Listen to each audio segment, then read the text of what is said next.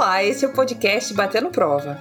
No episódio de hoje temos mais uma entrevista com uma convidada super especial. Ela passou pela HarperCollins, pela Intrínseca, pela Planeta e também por dois dos maiores jornais do país, a Folha de São Paulo e o Estadão. Vocês já conseguiram descobrir quem é ela?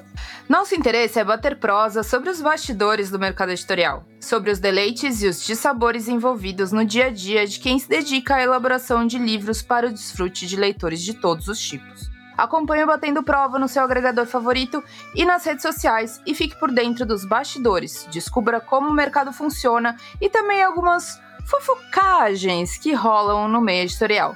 Os episódios novos saem uma vez por mês, de quarta-feira. Eu sou Teresa Castro e eu estou aqui com Damares Barradas e a nossa convidada Raquel Kozer. Oi, gente. Bem-vinda. Bem-vinda, Raquel. Obrigada, prazer, obrigada pelo convite. Uma honra estar aqui com vocês. Nascida em Petrópolis, no estado do Rio de Janeiro, ela é formada em jornalismo pela Escola de Comunicação da Universidade Federal do Rio.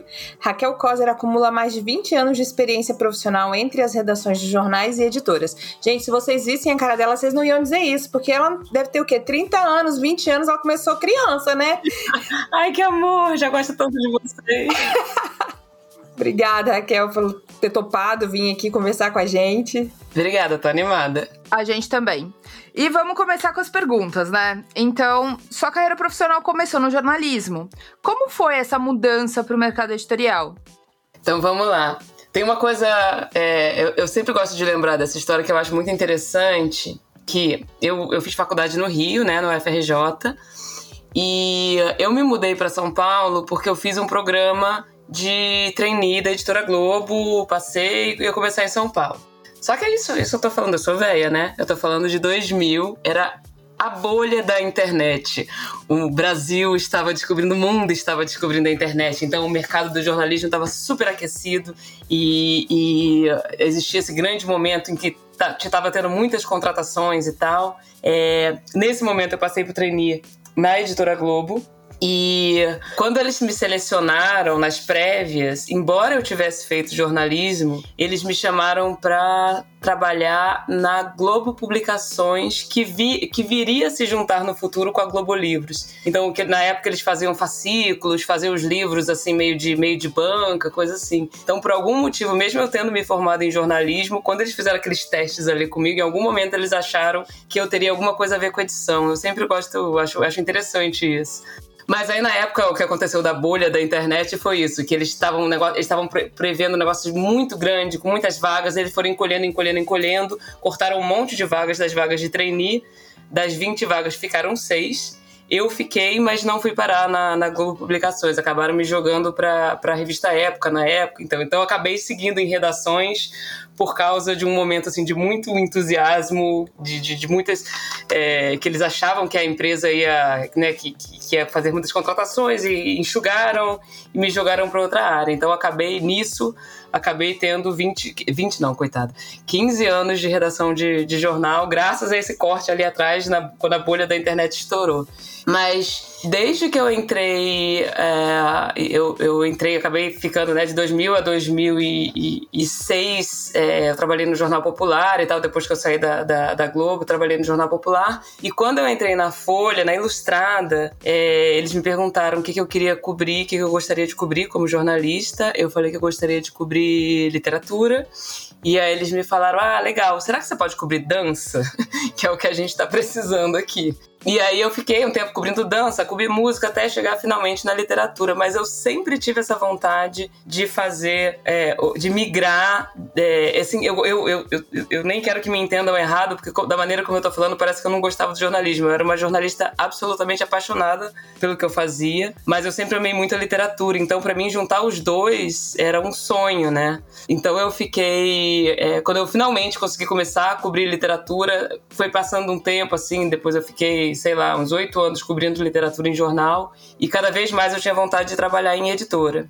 Mas aí eu tinha um problema que era como parte do meu trabalho era conversar com os, com os editores, né? Conversar com o Luiz Schwartz, conversar com, com né, o Roberto Feite, com os, os, grandes editores ali da época e tal. Para mim seria não só um pouco constrangedor, como acho que até mais antiético eu pedir, eu dar uma cutucada. Eu tinha contato ali direto, né, com essas pessoas, mas eu não ia, eu, eu como jornalista não podia pedir emprego para eles. Então eu fui deixando passar isso, até que em algum momento o Cassiano Alec Machado que já tinha sido diretor editorial da COSAC Naif, tinha voltado para a Folha, que ele também era jornalista na origem. Ele foi chamado para trabalhar na Planeta como diretor editorial e ele sabia da minha vontade, né? Porque ele me conhecia, a gente era amigo. Então, passou passado um ano mais ou menos, ele me chamou, perguntou se eu não teria interesse em trabalhar como editora de ficção e foi quando é, eu, eu, fiz essa mudança de carreira assim não foi uma não foi uma decisão super simples na verdade né é, é, enfim, acho que muito medo de mudar de. Não é só mudar de emprego, mudar de profissão, né, no meio da carreira, assim. E foi um período muito interessante que eu descobri que, na verdade, eu sabia muito menos do mercado editorial do que eu achava que sabia, porque quando a gente está olhando de fora é outra coisa, né? E foi isso, foi em 2015 que eu comecei na Planeta como editora, como gerente, na verdade, editora executiva de ficção. Aí você trabalhou com aquisições, né? E aí você mantinha um contato próximo com agentes literários, autores, e como é que era essa relação? É, ex existe muita diferença, ou havia, não sei, né? É, entre os autores nacionais e internacionais? É totalmente diferente, na verdade. E é. Eu acho que é até uma coisa que as editoras.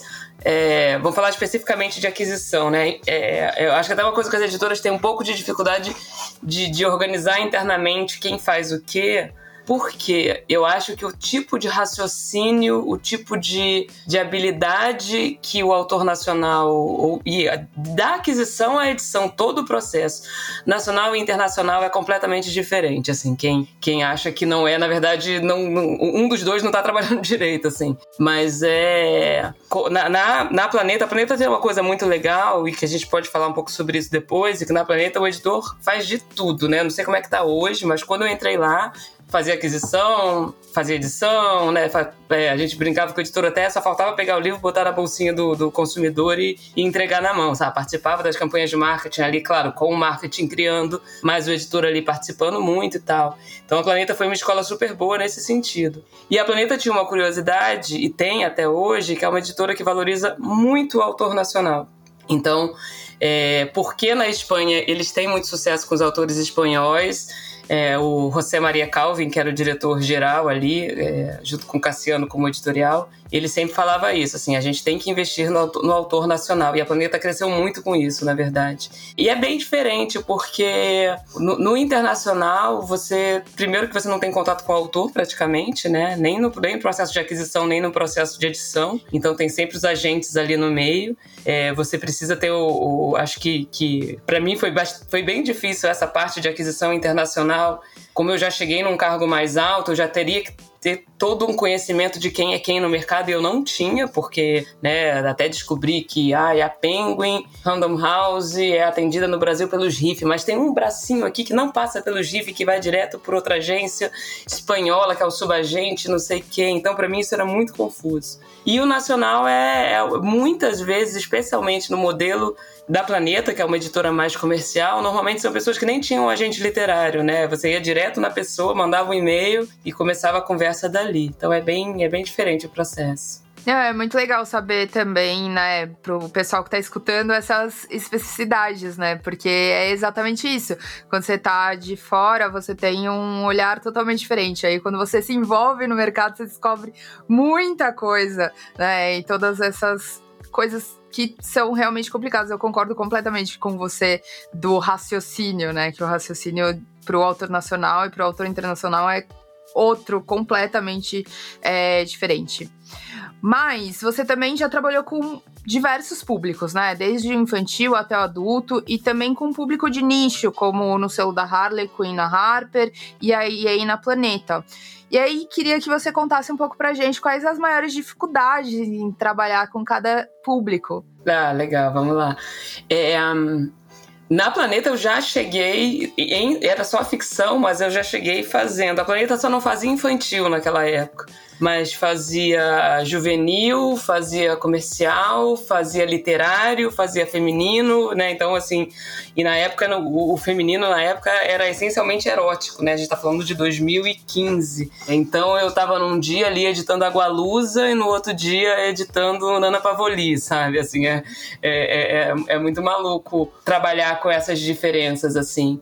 E pra mim foi muito interessante, porque assim, eu na minha, na, no meu gosto pessoal, se eu fosse fazer uma editora pelo meu gosto pessoal, a editora ia falir em um mês e meio, assim, porque eu gosto de literários, eu gosto de coisas que não necessariamente vendem muito. Mas eu descobri na Planeta um prazer imenso em trabalhar, por exemplo, com juvenis. É... Na época tinha muitos esses autores também de Wattpad que estava surgindo, e você pegar aquele texto bruto e trabalhar junto com ele no texto, é... e, e entender também maneiras de comunicação, que às vezes o negócio não vai funcionar, aquilo que você acha que é o mais correto para o livro, não necessariamente vai funcionar para o tipo de público e tal. Foi muito interessante para mim trabalhar com, com eróticos, especialmente, porque é um negócio que eu jamais tinha lido na vida e um bom editor tem que conseguir entender a qualidade de um livro, mesmo que você não goste do gênero, assim.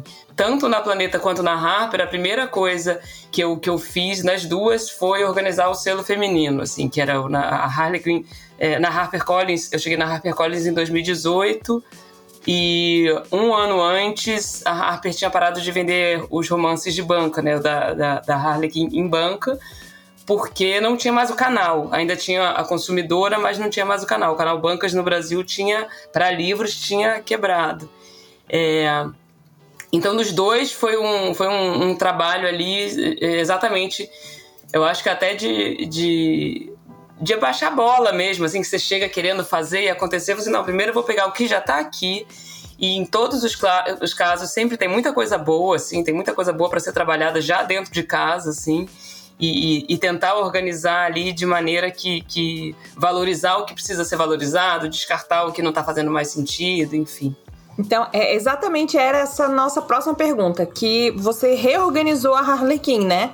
E como é que foi isso? É, é, foi você pegou as coisas realmente que tinha lá e aí você acabou de falar assim, você pegou o que tinha e porque na verdade o que você falou foi que mudou o canal de venda. É. Então, o que aconteceu foi o seguinte, a Harlequin foi, é, ela, ela tinha quando ela chegou no Brasil, chegou com a com a editora Record na época. Chegou em 95, se eu não me engano, uma coisa assim.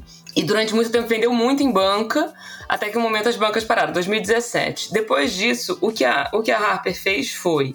Alguns livros migraram para o selo Harper, que aí saía uns romances ali meio eróticos com o selinho da Harper. E o que era Harlequin mesmo com esse nome de banca saía só no digital. E aí era tipo assim, não tinha muito critério, era era, sei lá, era um, um, livro, três livros por mês, eu não lembro. E o que era de banca o que era o que saía como Harper saía assim um livro é, em janeiro, aí o outro livro já saía em setembro, tipo assim, não tinha uma continuidade, era, era bem... Não tinha organização nesse sentido de, tipo, todo mês a gente vai lançar um. É, não tinha, não tinha, até inclusive porque é, um pouco antes de eu chegar, tinha, eles tinham feito algum corte ali, alguma coisa que eles tinham tirado. A editora, que era a editora dedicada de Harley, quem tinha saído. E um editor dedicado faz muita diferença, assim, né? Que é a pessoa que vai estar ali garantindo que o negócio vá vá andar. Então, é, assim que eu cheguei, eu pedi para fazer um, uma, um focus group, para fazer pesquisa de mercado. Falei, assim, cara, a gente não sabe com o que, que a gente está falando.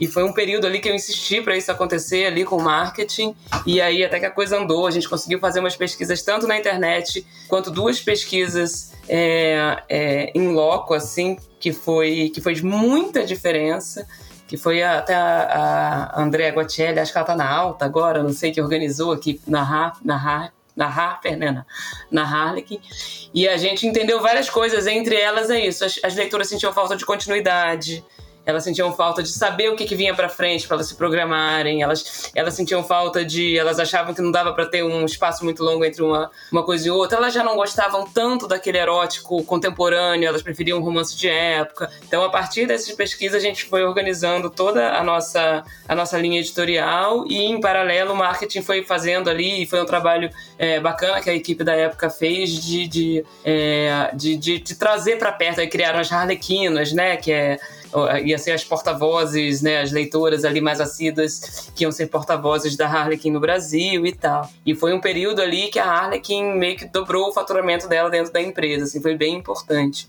Quando eu saí da Harper agora, recentemente, eu já achava que já estava precisando de uma nova atualização também, né? Não sei como é que eles estão encaminhando com isso agora, mas é, eu acho que é isso. Por mais que tenha esses gêneros que nunca mudam, por exemplo, romance de época, na verdade, está aí desde né, dos anos 70, sei lá. Mas é, com o tempo, vai mudando o tipo de, de, prioridade, né?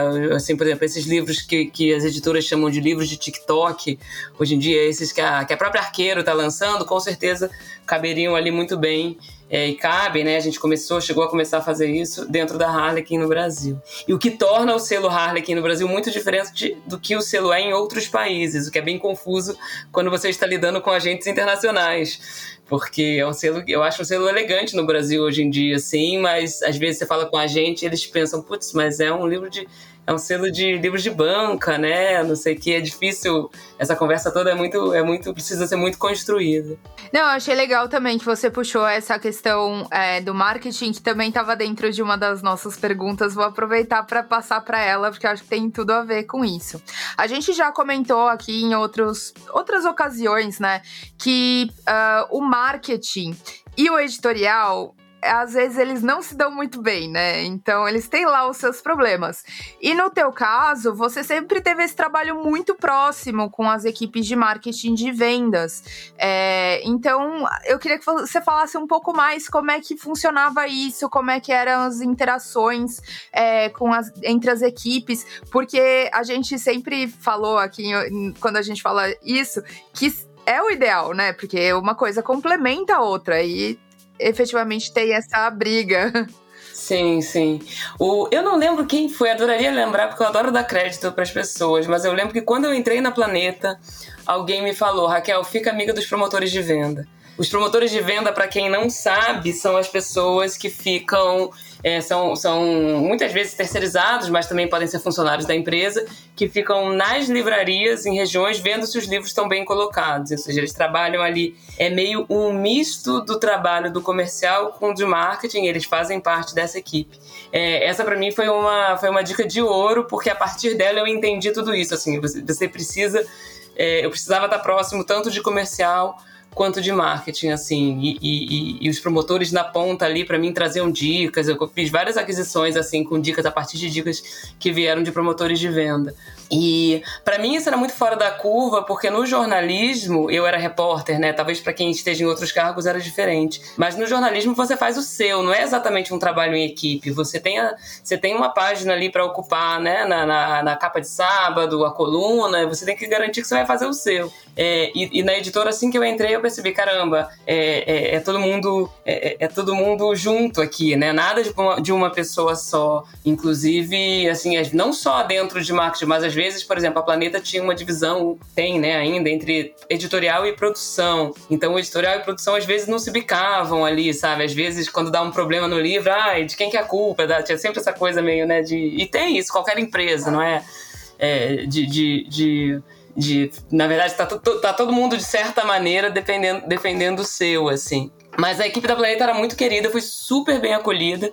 Para mim foi importantíssimo, tanto essa dica da, dos promotores de venda, quanto o fato de que a Planeta me colocou, como eu não, como eu entrei, cheguei num cargo de chefia sem ter experiência em editora, o, o José Maria Calvin, que era o diretor geral, ele falou: "Você vai fazer tipo um estágio em todos os setores". Então eu fiquei um tempo no jurídico, fiquei um tempo na controladoria, fiquei um tempo na produção e fiquei um tempo no marketing, assim, para você entender. É, eu acho que tem um exercício exercício aí que é um exercício até de, de humildade, né? É, é, porque tem uma vaidade. O editor aparece mais normalmente. Hoje em dia eu acho que isso está até mudando. Acho que a gente está num momento em que o marketing está tá até aparecendo mais que o editorial, assim. Mas o, historicamente o, editorial, o editor sempre apareceu muito mais do que, do que outras né, do que outras áreas. Assim, aí quando o livro estoura, ah, foi o editor tal que fez a aquisição, mas o tanto de gente ali no meio que, que ajudou o negócio a acontecer não dá de maneira nenhuma para para não considerar, né? Sim, com certeza. É sempre um trabalho em equipe, né?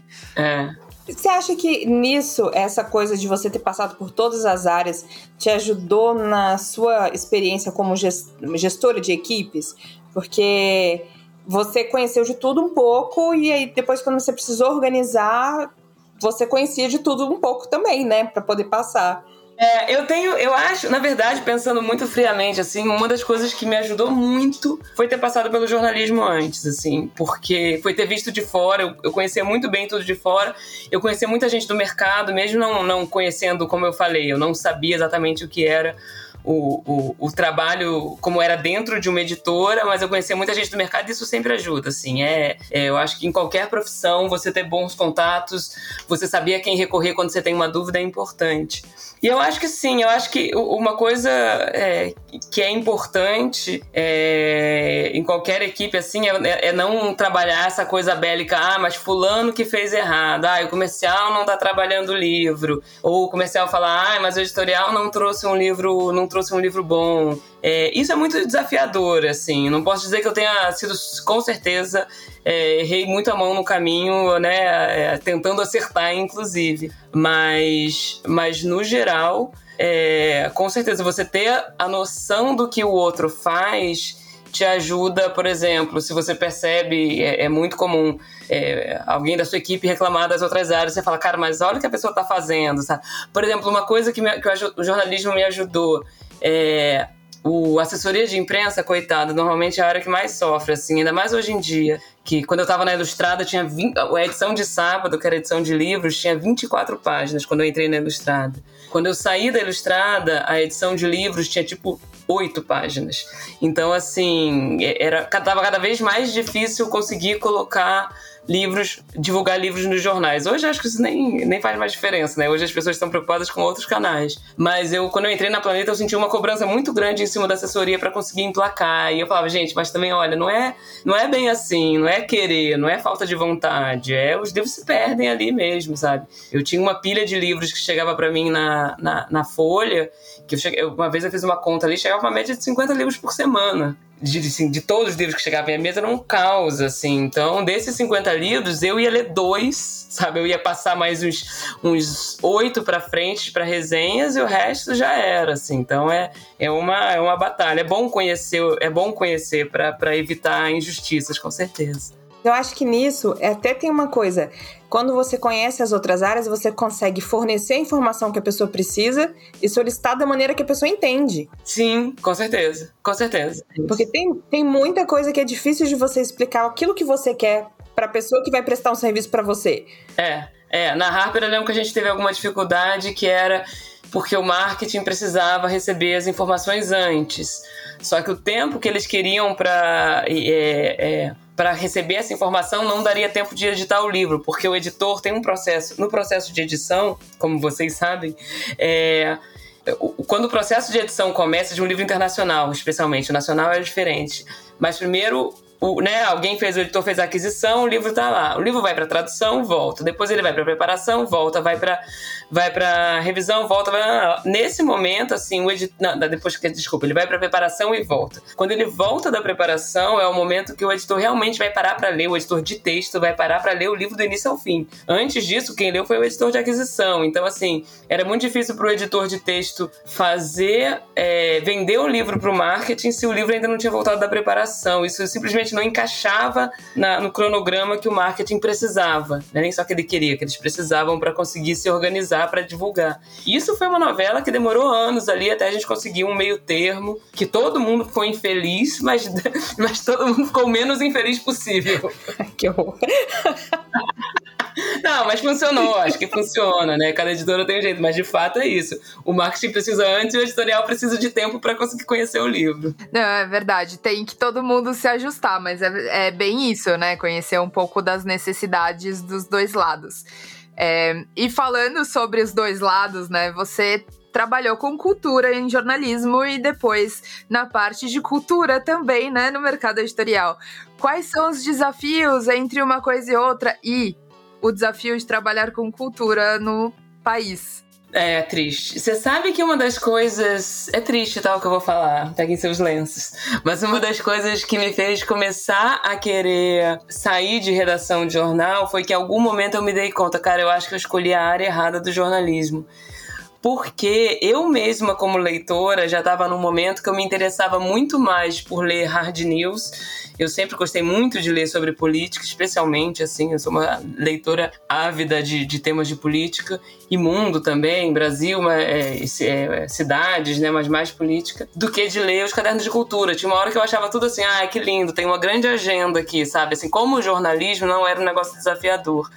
Tanto que nos meus últimos anos de Folha, eu me especializei em políticas culturais, né? Eu escrevi sobre Biblioteca Nacional, Casa de Rui Barbosa. Eu adorava descobrir, é, tipo, ah, textos inéditos de Machado de Assis em acervo, sabe? Coisas assim. É, e não, e, e, e eu, eu, sentia menos prazer de simplesmente ler um livro, entrevistar o autor. Isso para mim já estava ficando um pouco. Eu achava que isso não era um grande serviço para o leitor, assim, a sensação que eu tinha. Então isso foi importante para mudar. E quando no mercado editorial vem um, um outro lado que para mim eu acho que é o mais importante, que é isso. Eu fui obrigada a me abrir para o que realmente os leitores queriam ler. É isso, assim, o, a gente até criou, porque era uma, um sonho do Cassiano ali, né? Uma coisa que o Cassiano, acho que o Cassiano, quando ele passou ali pela planeta, ele, ele, ele fez questão de, de alguns movimentos, como todo mundo, claro, e um deles era literário, para ele era importante ter esse selo literário lá, Tusquets.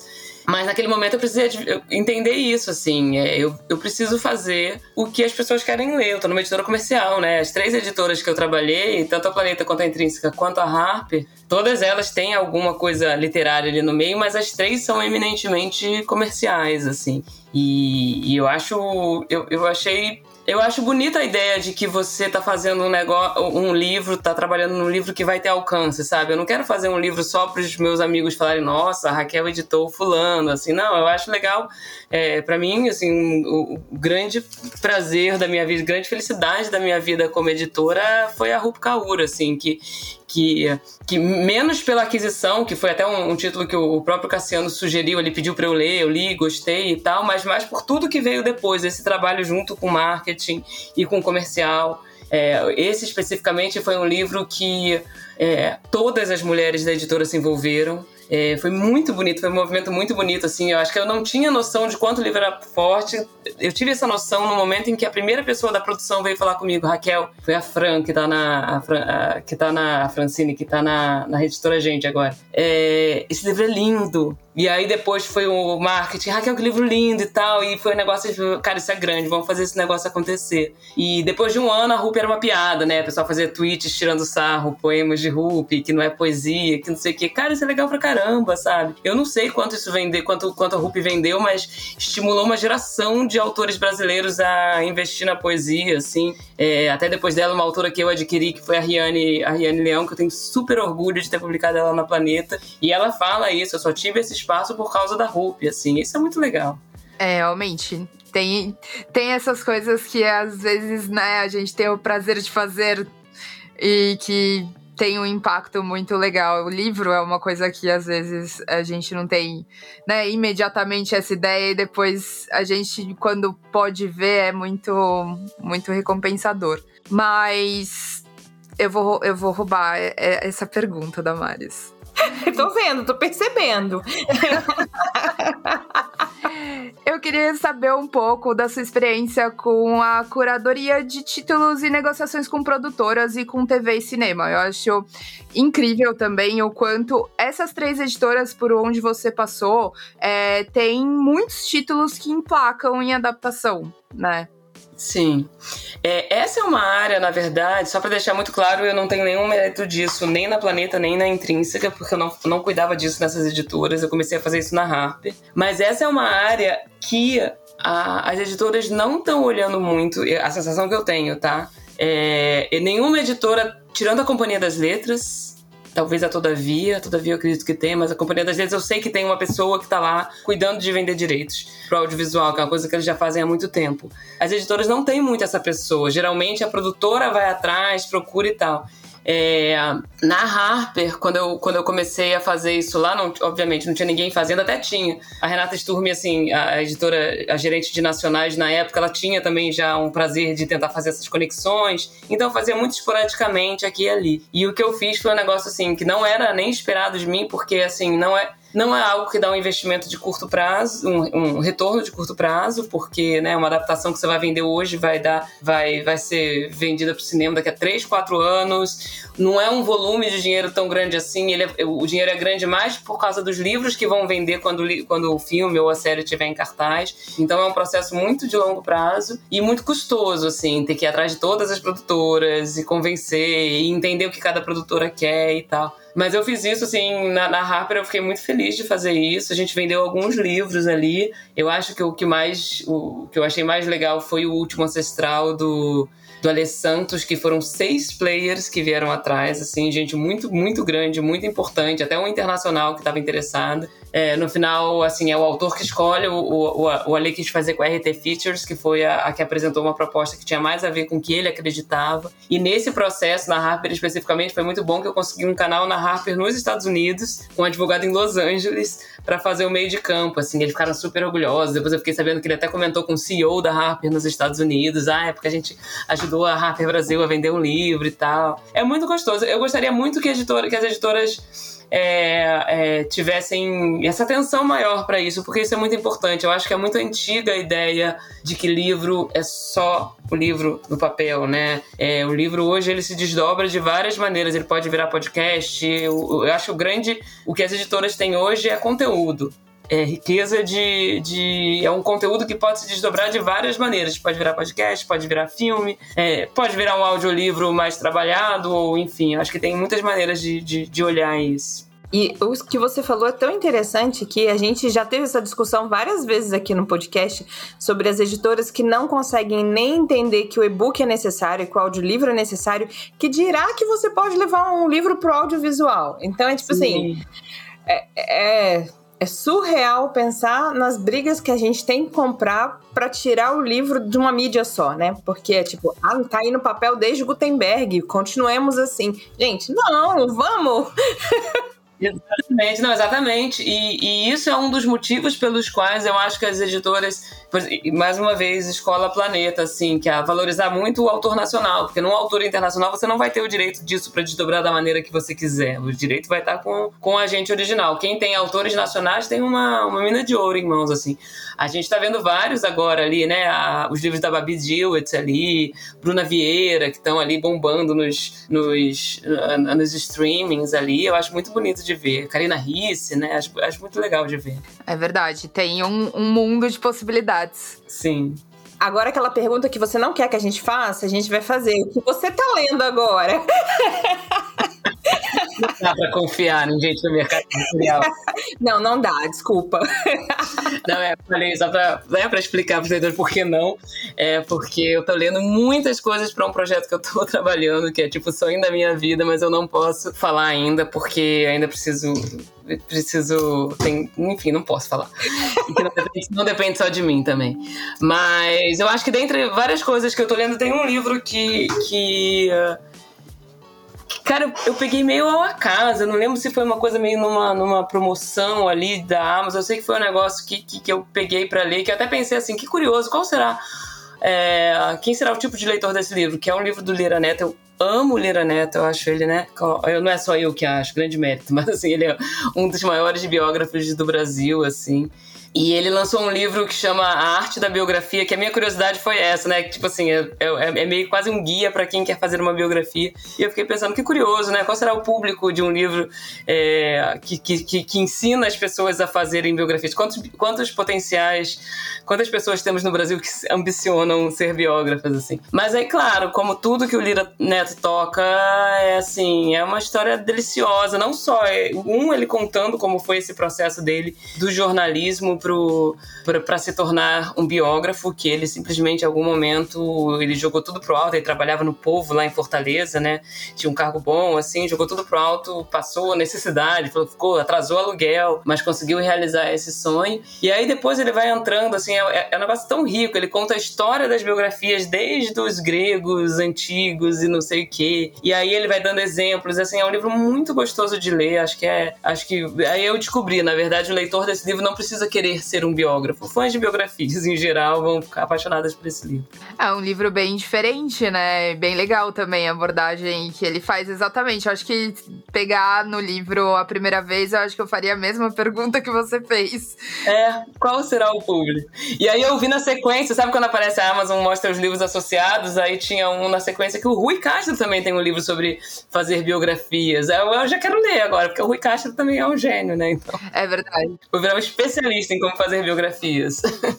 É, bom, pra fechar, a gente vai fazer a pergunta de praxe que tem em todo episódio aqui do Batendo Prova. Então, quais as dicas que você pode dar pra quem quer entrar no mercado editorial, pra quem tá ouvindo a gente? Tá, vamos lá.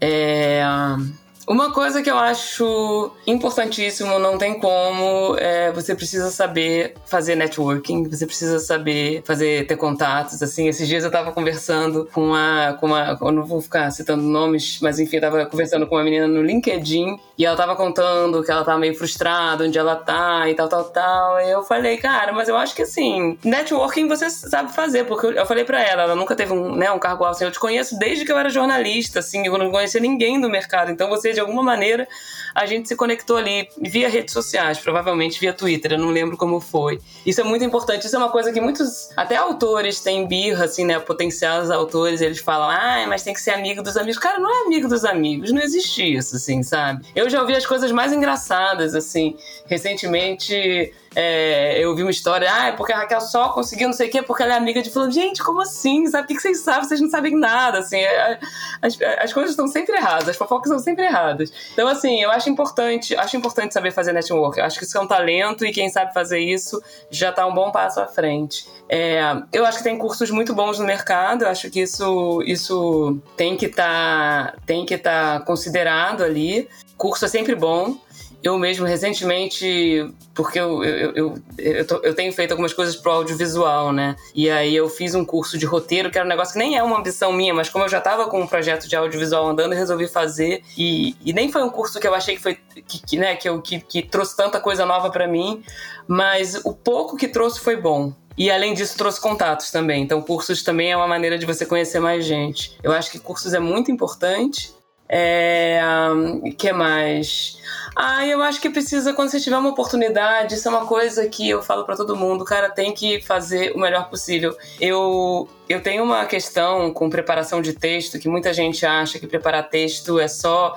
Né, tem, tem preparação de texto. Acho, imagino que o, quem, quem ouve o podcast sabe o que é uma preparação, né? Não preciso explicar o que, que é. Mas tem muita gente que acha que é só uma revisão um pouquinho mais aprofundada. Eu falei, cara eu, eu, o que eu faria, assim, como preparador, assim, eu faria umas três páginas e mandaria pro editor, tá ok, sabe? E, e pra poder seguir. É, um, eu acho que as pessoas têm que, quando pegam um trabalho, assim, porque eu acho que como esses frilas de preparação, de revisão, são uma bela de uma porta de entrada, porque se você fizer um bom trabalho, o editor, quando ele tiver uma vaga, ele vai pensar em você. É, um, é, perguntar mesmo, assim, sabe? Pedir, falar pro editor aqui, esse livro tem alguma coisa que eu preciso saber? E não só receber e fazer, sabe? Ah, esse autor tem um problema com verbos, com não sei o que lá, sabe? Pedir um briefing pro editor eu acho importante quando você pegar um frila. E, cara, a, a coisa que eu tenho com preparação, cara, mete a mão no texto. No máximo a pessoa vai falar, mexe menos, aí você reduz. A, coisa, a pior coisa que eu acho para uma pessoa que está começando o texto é ficar com. tratar. É, porque assim, nesse momento você está só fazendo sugestões, né? Você não está mexendo no texto de verdade. Você faz tudo o que você acha que esse texto precisava para ficar melhor. Se o editor achar que você está exagerando, você reduz. É melhor do que você devolver para ele um negócio que você quase não mexeu e ele nunca mais vai te chamar para fazer nada. Isso eu tô falando por mim, tá? Não sei se tem outros editores que preferem que não mexam em nada. Mas aí também é a questão de perguntar, né? E aí, eu sento a mão ou eu vou, pego leve?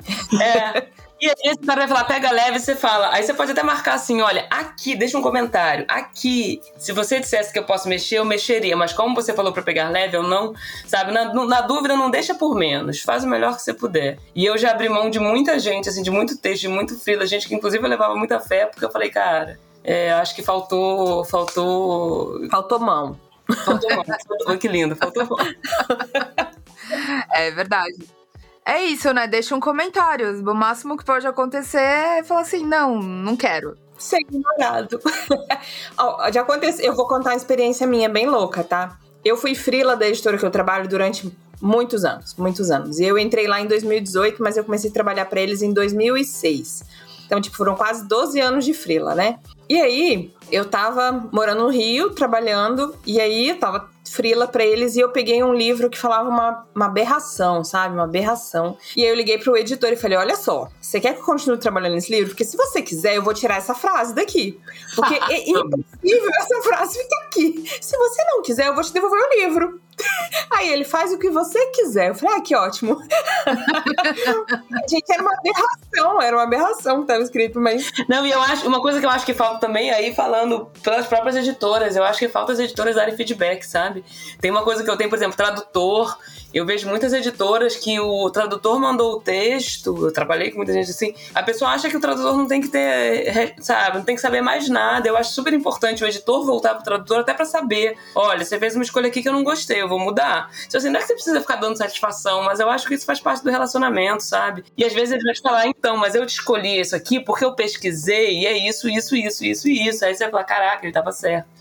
E muitas vezes a edição fica meio, né, vocês sabem, né? Às vezes é a gente não gosta de falar, mas às vezes é uma fábrica de salsicha, né? O negócio vai num ritmo ali e quando você vê, você mudou um negócio que não. Que eu, eu já cometi erros em livros, eu não vou falar porque esses livros talvez estejam no mercado. talvez vocês estejam lendo ele agora. agora, mas eu cometi erro assim que eu falei, caraca, era um negócio que se eu tivesse voltado pro tradutor, assim, são coisas que a gente vai aprendendo, é isso, eu não deixava acontecer. E faz parte de crescer. Faz parte de crescer. Isso é uma verdade muito grande também. Eu me lembro que a primeira vez que eu peguei uma tradução, e eu tinha isso muito com a equipe interna, falou assim, gente, tradutor é autor, no final das contas também, né? Então, volta para vocês porem os comentários ali, né? Conversar com o tradutor a respeito disso. A primeira vez que eu fiz isso, a tradutora falou assim: hã? Tipo, ela falou, eu mereço? Como assim? Como assim? Ninguém faz isso e tal. Falei, gente, mas como assim não? E eu até entendo que no dia a dia é, não dá tempo, às vezes e tal. Cara, mas desculpa, a gente tá em 2023. Pega o WhatsApp, fala, manda um áudio, fala, ah, desculpa, eu tô aqui no meio do seu livro, eu vi isso aqui. O que, que você acha? Meu você... Aí continua editando o livro. Se ela responder, você não, ajeita, enfim, sei lá. Tem gente que não gosta de WhatsApp, não sei. Tô aqui dando dicas que as pessoas podem gostar. Ai, gente. Não, a pessoa te manda pelo Instagram, ela te acha, entendeu? Ela te acha, ela te acha. Acha para outras coisas, acha para isso também, não é mesmo? Acha. Se acha para pedir trabalho, acha para outras coisas. Ai, meu Deus. Ai. É isso. Bom, chegamos ao fim do nosso podcast. Por hoje é só. Muito, muito obrigada. Foi incrível, Raquel. Obrigada por atender aqui o nosso. Obrigada a vocês, Tereza Damares. Prazer falar com vocês. Foi divertido, gostei. Rapidinho, né, gente? Eu... Não, foi rápido, passou rápido, né? Quando eu vi, eu falei, mas gente, olha a hora. Muito bom, por favor, editem. Se eu falei barbaridade, vocês podem editar. Mete a mão. tá ouvindo, né, Pablo? Nosso editor. No mês de julho, nós temos duas datas bem importantes. Vocês sabem quais são? No dia 20, nós temos a fundação da Academia Brasileira de Letras. E no dia 25, o Dia do Escritor. Olha que bacana, né? Se você quiser nos mandar uma história, sugestão ou interagir conosco, é só mandar um e-mail para batendoprova.gmail.com ou nos seguir no Instagram, Facebook, Batendo Prova Podcast. Estamos curiosos e ansiosos para saber o que você tem a dizer. Queremos mais uma vez agradecer a Raquel Kozer por aceitar o nosso convite participar aqui do nosso episódio. E esse episódio foi produzido por Fábio Errara, produtor, Tereza Castro, designer, apresentadora em redes sociais. Damares Barradas, apresentadora. Pablo de Souza, editor. Olivia Zamboni, redes sociais e revisão. E Stephanie Justini, roteirista. Obrigada, gente. Obrigada, Raquel.